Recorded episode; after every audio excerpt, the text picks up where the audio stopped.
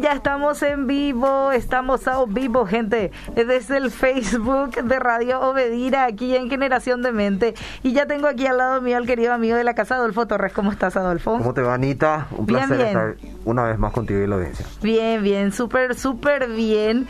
Este, yo no sé cómo es la sensación, no sé si vos también te topaste con la, el tráfico ahora de venida. Fue terrible. Un lindo tráfico tenemos.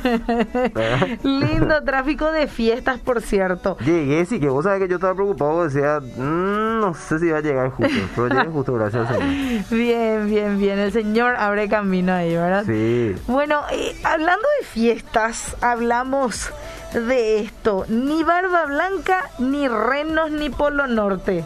¿Qué entonces? Sí, señora, vamos a hablar de la Navidad, ¿verdad? Sí. Eh, creo que viene como anillo al dedo, estamos ya a días de lo que es el festejo, por llamarla así, oficial, entre comillas, a nivel mundial de lo que es la Navidad. El próximo viernes. El, no jueves. Eh, jueves, no, Nochebuena. Nochebuena jueves, tenés razón, perdón. Y bueno, ¿y por qué eh, tuve este tema en mi corazón? Porque mm. escuché muchas cosas en la semana. Y vos sabés que siempre hay demasiada, ¿cómo puedo decir? Eh, mediatización del tema de Navidad.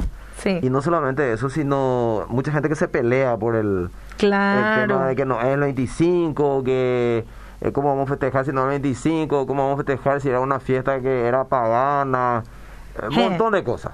Es supuestamente así. Eh, sí, entonces quiero tocar un poquitito esos puntos, pero también profundizar un poco más allá de solamente esa parte un poco externa, general, de lo que escuchamos, ¿verdad? Sí.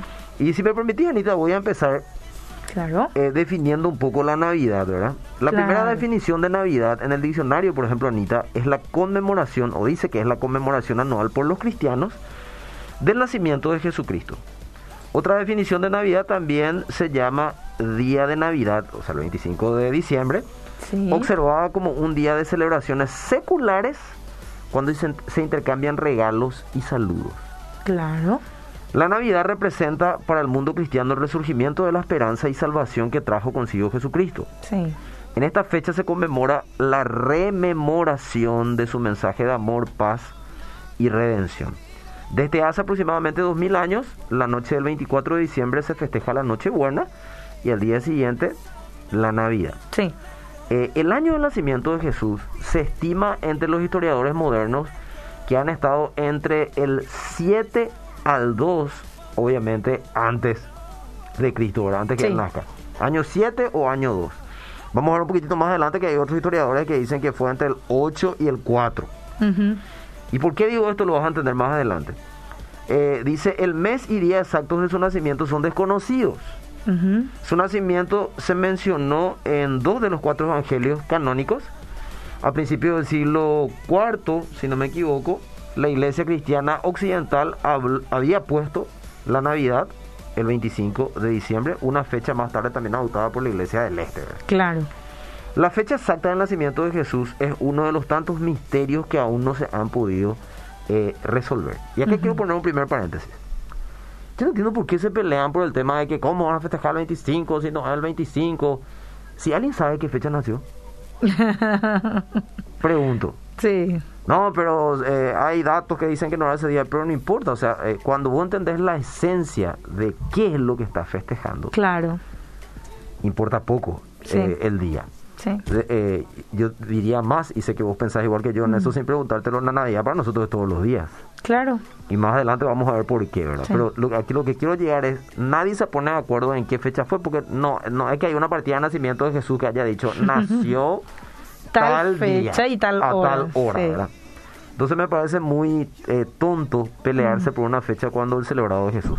Sí. ¿Qué importa el día? Jesús siempre es digno de ser celebrado, ¿verdad? Sí. Eh, el año entonces en que ocurrió este acontecimiento, bien pudo ser entre el año 8 y cuarto, dicen estos historiadores. ¿Viste? Yo hace rato te leía, otros historiadores decían año 7 a 2. Estos dicen año 8 a 4, ¿verdad? Sí. O sea, ni los propios historiadores se ponen, de, acuerdo. ¿verdad? Eh, y en lo que respecta al día, se dice que los primeros, los primeros cristianos, es una de las teorías, tenían la creencia de que había eh, sido un 25. Sí. Aunque podía haber sido entre marzo y diciembre. Ya. No dice el, el mes. Según podemos leer en la Biblia, con las descripciones que nos han dado, eh, o que nos dan de aquel día, no es posible que Jesucristo naciera el 25 de diciembre. La razón que se explica es que los judíos enviaban a sus ovejas a los al desierto, a los desiertos, cerca de la Pascua, y estas volvían cuando llegaban las primeras lluvias, que comenzaban durante el otoño.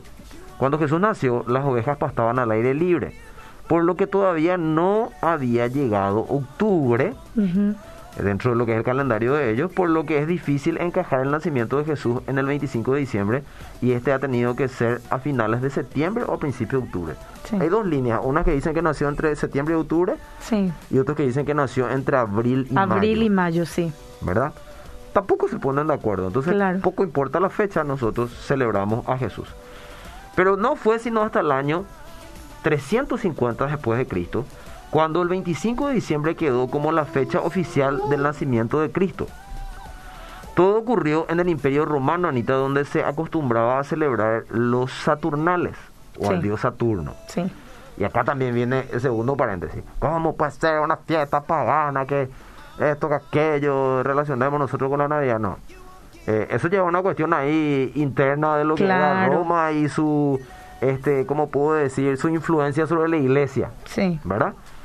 Donde se acostumbraba a celebrar, como te dije ya, a los Saturnales, una festividad que duraba siete días en honor a Saturno y que llegaba a su clímax, llegaba a su clímax el 25 de diciembre. El Papa Julio I solicitó entonces que el nacimiento de Jesucristo tuviera lugar en esa fecha para que los romanos pudieran convertirse con mayor eh, facilidad al cristianismo. Sí. Me imagino que eh, habrá sido la idea, bueno, acá le festejaban un montón de dioses, nosotros le vamos a poner al único y verdadero Dios. Sí. Como un, una época de festejos, que ellos puedan centrar su vista en Dios. Quisiera creer que podía ser de esa manera. Claro. Y ya en el año 554, Anita, después de Cristo, el Papa Liberio convierte en realidad la petición de su antecesor. O sea, ahí recién se oficializa como que el 25 de diciembre eh, va a ser el, la celebración de la Navidad o la recordación del nacimiento de Jesucristo. En el año 379 se puede encontrar por primera vez la referencia a un banquete de Constantinopla, como los realizados hoy en día, y así se daría origen a la celebración más importante del mundo. Entonces, dos paréntesis, no se ponen de acuerdo en el día. Y poco importa que también en un día donde se celebraba a Saturno, a otros dioses, en el Imperio Romano, que era la, la, como puedo decir, la metrópolis mundial, por llamarla así, de la época, también se celebraba la Navidad. Mejor que se celebre la Navidad para que conozcan al único y verdadero Dios en esa fecha. Claro. Ahora, con el tiempo eso fue mutando, ¿verdad? Sí. ¿Y qué es la Navidad hoy? Mm. Hoy, ¿verdad? En nuestra época. Pese al origen cristiano de la Navidad, porque categóricamente tiene un origen cristiano, porque eh, Jesús vino al mundo a nacer en rescate del pecador. Sí. ¿verdad? Vino a llevar adelante el plan que antes de la fundación de los tiempos estaba ya preparado por el Señor para redimir al hombre de su pecado, para rescatar al pecador. Sí. Eso es lo que nosotros celebramos.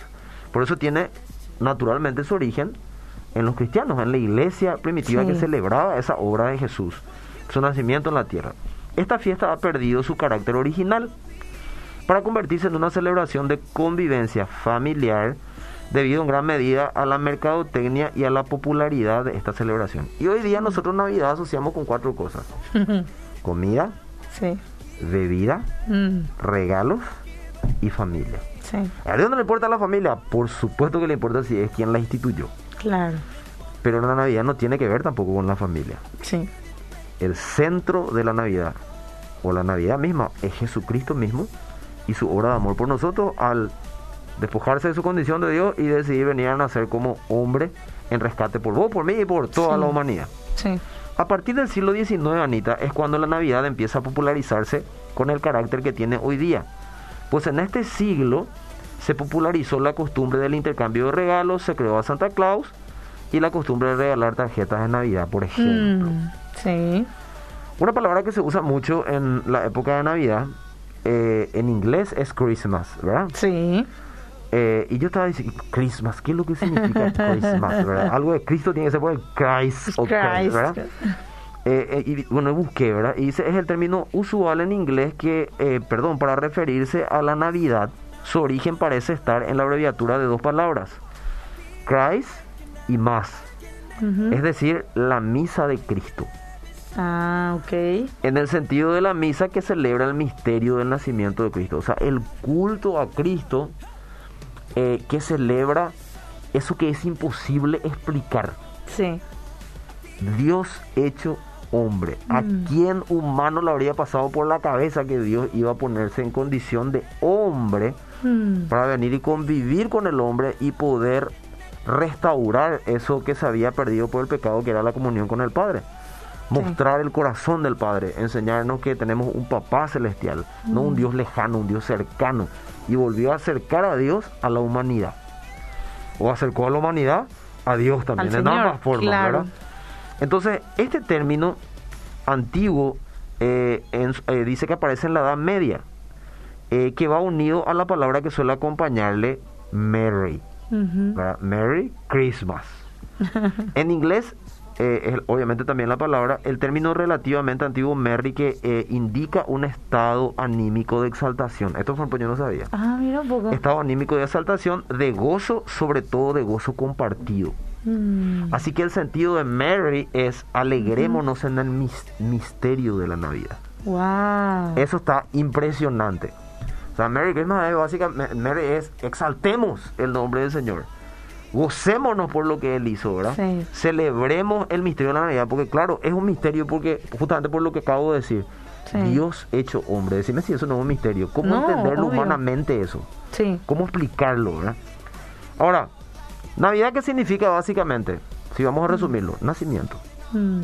Y la Navidad se centra en el nacimiento de Jesús Sí. que viene en rescate por el pecado.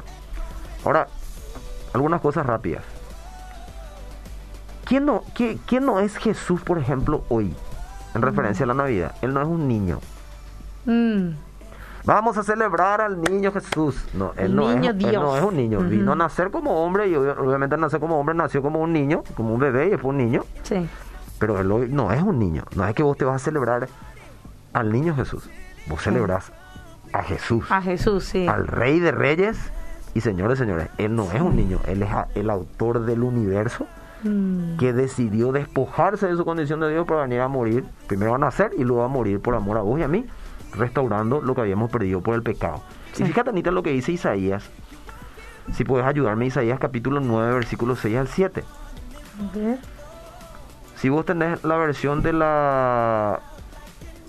Puedes leer la versión que quieras. Yo voy a leer la de la Reina Valera, que es la más conocida.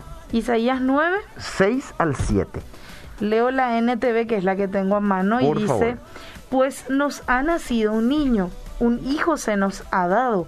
El gobierno descansará sobre sus hombros y será llamado Consejero maravilloso, Dios poderoso, Padre eterno, Príncipe de paz.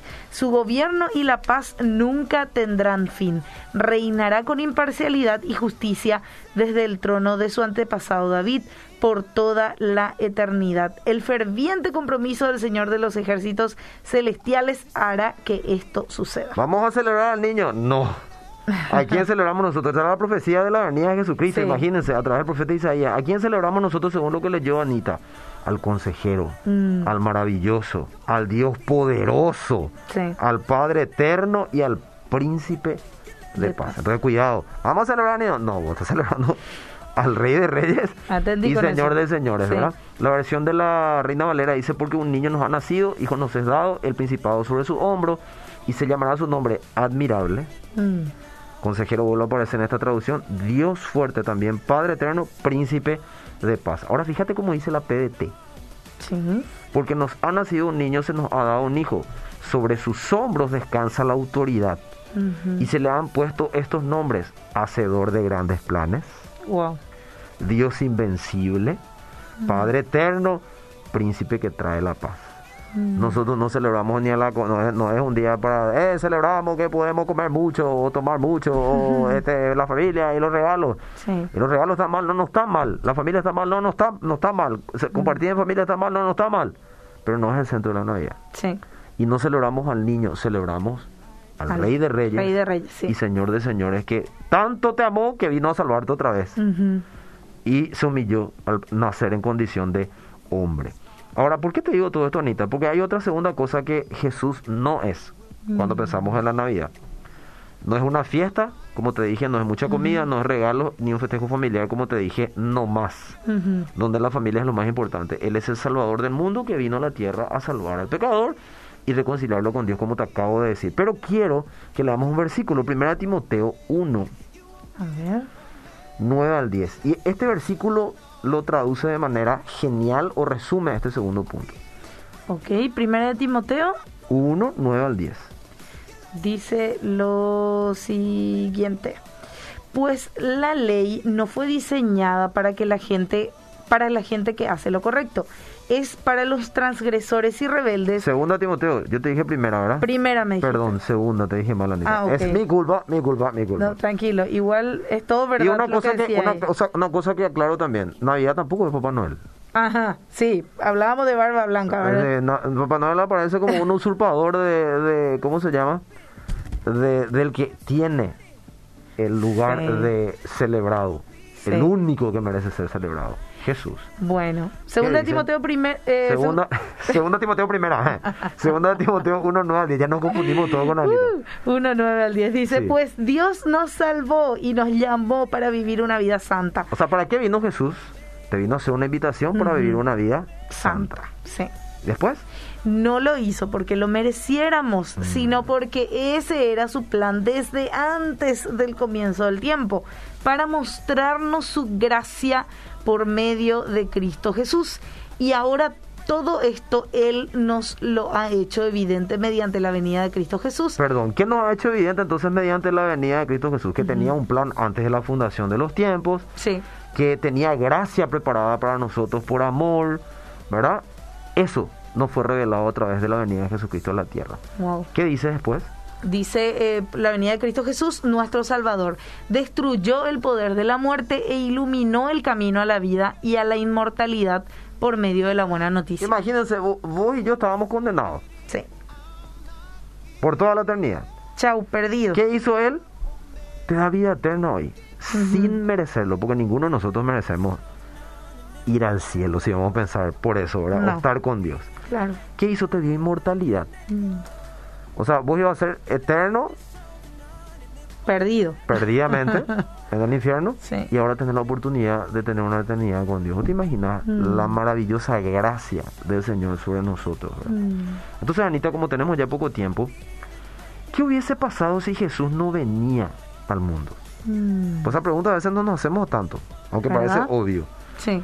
Yo noté cuatro cosas sencillas. Si Jesús no hubiera venido al mundo, no conoceríamos por completo la fidelidad de Dios. Mm. Sí. Nunca ibas a poder experimentar en el día a día la fidelidad de Dios. Hay mucha gente que se queja de que Dios no existe porque no tiene la oportunidad de experimentar la fidelidad de Dios todos los días. ¿Por qué? Porque ni siquiera le da lugar. Sí. No le habla el corazón y no tiene la oportunidad de vivir para el Señor. Sí. Te voy a dar un ejemplo y con esto yo no estoy hablando, estoy hablando de un caso que a mí me pasó hoy. Yo tenía 20 mil guaraníes en mi bolsillo hoy. Mm. Y estaba preparando una especial de Navidad con la banda que eh, estuve poniendo ahí en redes sociales que vamos a hacerlo un poco más adelante, antes de- del 24. Sí. Y mi papá cuando terminamos de grabar en el estudio que estoy armando, entra y me dice, esto te trajeron, me dice, y es un sobre. Mm. Y reviso el sobre, no puedo decir el monto por una cuestión de ética, pero me mandaron decir que me envía no sé quién para mi aguinaldo. Wow. Mira qué detalle ¿Quién tiene Dios. Hace eso. Mm. Es el Dios fiel. Y Sí. si Jesús no hubiese venido, como no íbamos a conocer al Padre, pues si no venía, no íbamos a conocer a Dios como papá, Sí. iba a ser ese Dios lejano, no íbamos a tener la oportunidad de experimentar su fidelidad diariamente. Ah. Y yo sé que si yo te doy la oportunidad, puedes contar un montón de cosas de la fidelidad del. Señor. Sí. ¿Qué hubiese pasado si Jesús no venía también? No conoceríamos la plenitud del amor de Dios por nosotros. Mm. Dios te ama como a nadie. Sí. Y si vos pensás lo contrario, definitivamente no lo conoces a Dios Mm. te ama, te ama y te ama como nadie te va a amar en el mundo. Tenemos muchos versículos, ¿verdad? Por ejemplo, que nos podían hablar de eso. Dice, nadie tiene un amor mayor que este, que uno de Ujú. su vida por sus amigos, por ejemplo. Sí. Juan 15, eh, 13, ¿verdad? O Dios demuestra su amor para con nosotros en que siendo aún pecadores, Sí. Cristo murió por nosotros. Si eso no es amor, Sí. yo no sé qué es amor. Entonces, si Jesús no venía al mundo, no íbamos a poder experimentar la plenitud de su amor. Mm. Lo tercero, si Jesús no hubiera venido al mundo, no sabríamos cuán grandes, o no sabríamos cuán grandes, mejor, son la humildad de Dios Mm, y su compasión hacia nosotros. sí. Y por último, si Jesús no hubiera venido al mundo, tampoco habría muerto en expiación, ni, había, ni habría resucitado luego de dar su vida, con lo cual no seríamos salvos, ni habría posibilidad, Anita, de salvación para los pecadores. Sí. Imagínate todos los beneficios que nosotros tenemos. Y si puedes leer Romanos capítulo 5, 10 para ir cerrando, porque quiero cerrar con algo especial. Bueno. ¿Qué dice mi querida Anita? Bueno, vamos a buscar Romanos capítulo 10. 5, capítulo 5, versículo 10. Ya, me fui un poquitito para el día. ¿Te emocionaste, Anita, con Me esto? emocioné. ¿Qué dice? Sí, sí, sí. A ver, Romanos 7, Romanos 6, Romanos 5. Se fue sumando. Anita. ¿Qué dice? Romanos 5, perdón, el versículo. 10. Bueno, dice lo siguiente. Pues como nuestra amistad con Dios quedó restablecida por la muerte de su Hijo cuando todavía éramos sus enemigos, con toda seguridad seremos salvos por la vida de su Hijo. Wow, decime si no es un tremendo versículazo. Sí. No hubiese pasado si Jesús no venía a nacer Mm, en esta tierra. Si nosotros tenemos estas cosas presentes, cuando llegue ese día, no importa si es 25 o 24, el mes que sea, vas a celebrar a Jesús realmente Sí. con una gratitud que no va a tener cabida en tu corazón de tan grande que es. Y te vas a quedar corto otra vez. sí. Eso es Navidad. Eso representa la Navidad y es lo que nosotros celebramos. Yo sé que muchos me van a decir, no, yo, yo sé, men-", pero lamentablemente, aún sabiendo ciertas cosas, a veces se vuelve costumbre. Sí. Y no es una celebración cualquiera. Es la celebración de celebraciones. Porque gracias a esa celebración vos y yo hoy tenemos vida. O gracias a esa acción que se celebra, vos y yo hoy tenemos vida. No solamente aquí en la tierra, sino en el resto de la eternidad. Y quiero terminar con esto, Anita. Mm, Yo no sé si tenemos tiempo, creo que sí. Eh, si podés leer vos rápidamente Lucas capítulo 2, versículo 1 al 20. Y termino con esto, A ver, Lucas que es el 2. desafío que quiero dejarles a nuestra querida audiencia. Ok, Lucas 2. Eh, eh, Lucas 2, 1 al 20. Rápidamente. Dice, en esos días Augusto, el emperador de Roma, decretó que se hiciera un censo en todo el imperio romano. Este fue el primer censo que se hizo cuando Sirenio era gobernador de Siria. Todos regresaron a los pueblos de sus antepasados a fin de inscribirse para el censo. Como José era descendiente del rey David, tuvo que ir a Belén de Judea, el antiguo hogar de David. Viajó hacia allí desde la aldea de Nazaret de Galilea. Llevó consigo a María, su prometida, quien estaba embarazada. Mientras estaban allí llegó el momento para que naciera el bebé. María dio a luz a su primer hijo varón.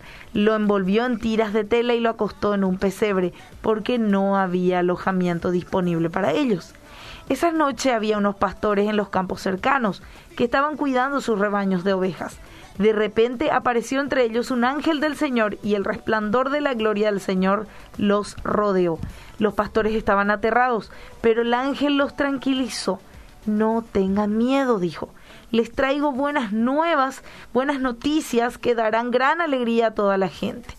El Salvador, sí, el Mesías, el Señor, ha nacido hoy en Belén, la ciudad de David, y lo reconocerán por la siguiente señal.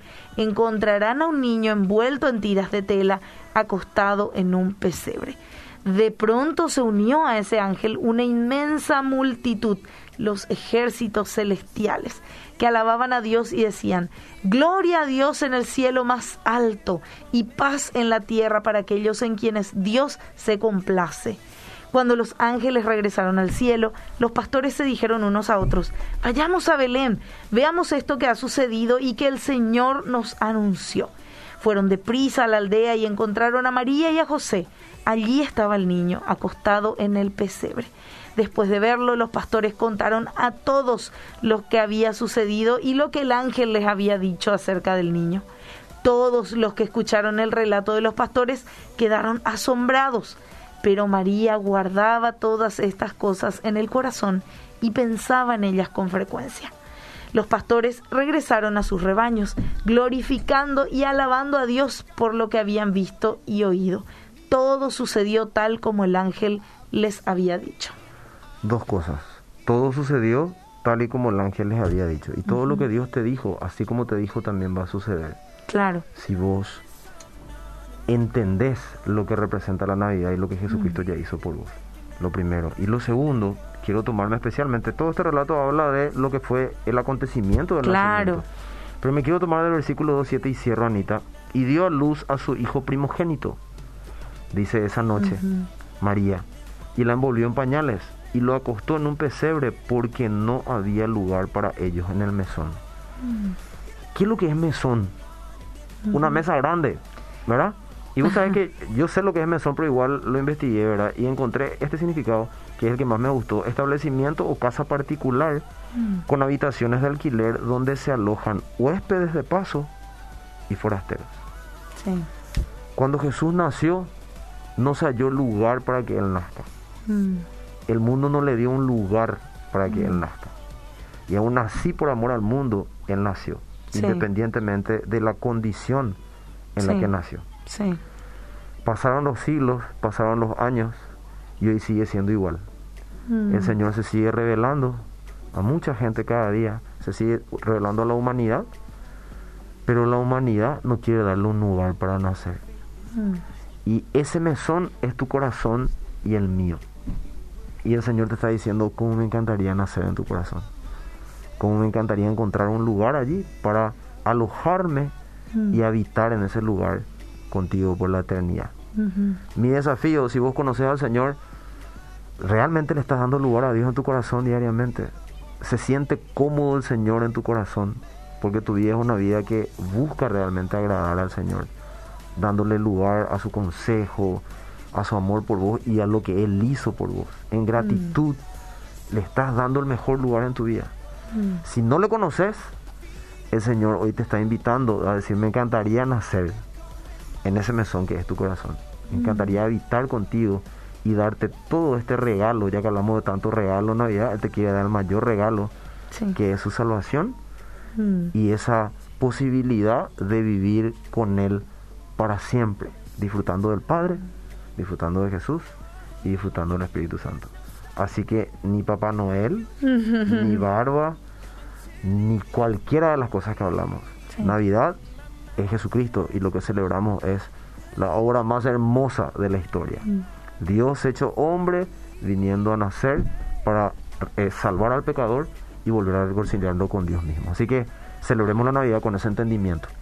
que celebres la Navidad con ese entendimiento. Con eso me quedo y espero que también la gente del otro lado. Amén. Gracias Adolfo por, Por este encuentro. Nos vamos a encontrar próximamente en una siguiente edición.